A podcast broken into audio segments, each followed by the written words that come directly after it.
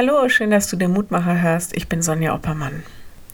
Jeder von uns ist doch schon mal krank gewesen. Viele von uns sind schon mal ernsthaft krank gewesen oder sind es jetzt gerade. Es gibt unendlich viele Diagnosen, mit denen Menschen täglich konfrontiert werden. Ganz, ganz viele, wo man nicht weiß, ob und wie Heilung geschehen wird. Heilung ist doch was, was wir uns alle erhoffen. Dass etwas wieder gut wird, etwas wieder ganz wird, eben heil. Und da merken wir schon, das kann ja im Grunde alles betreffen. Nicht nur unseren Gesundheitszustand, sondern auch unsere Beziehungen und Familien, unsere Lebenssituation, Arbeit, Biografien. Es gibt auch eine Krankheit, die unser Innerstes betrifft.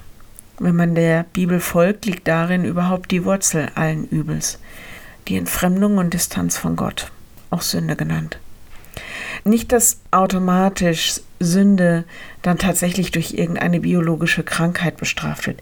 Das glaube ich nicht.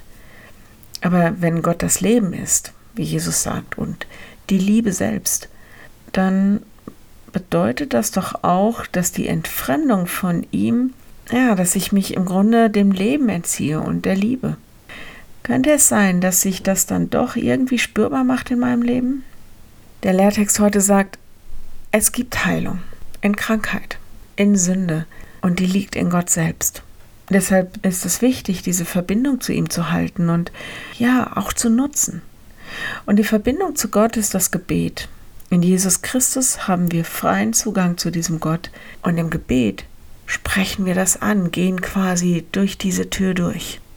Der Lehrtext heute, das Gebet des Glaubens wird dem Kranken helfen und der Herr wird ihn aufrichten und wenn er Sünden getan hat, wird ihm vergeben werden. Jakobus 5,15.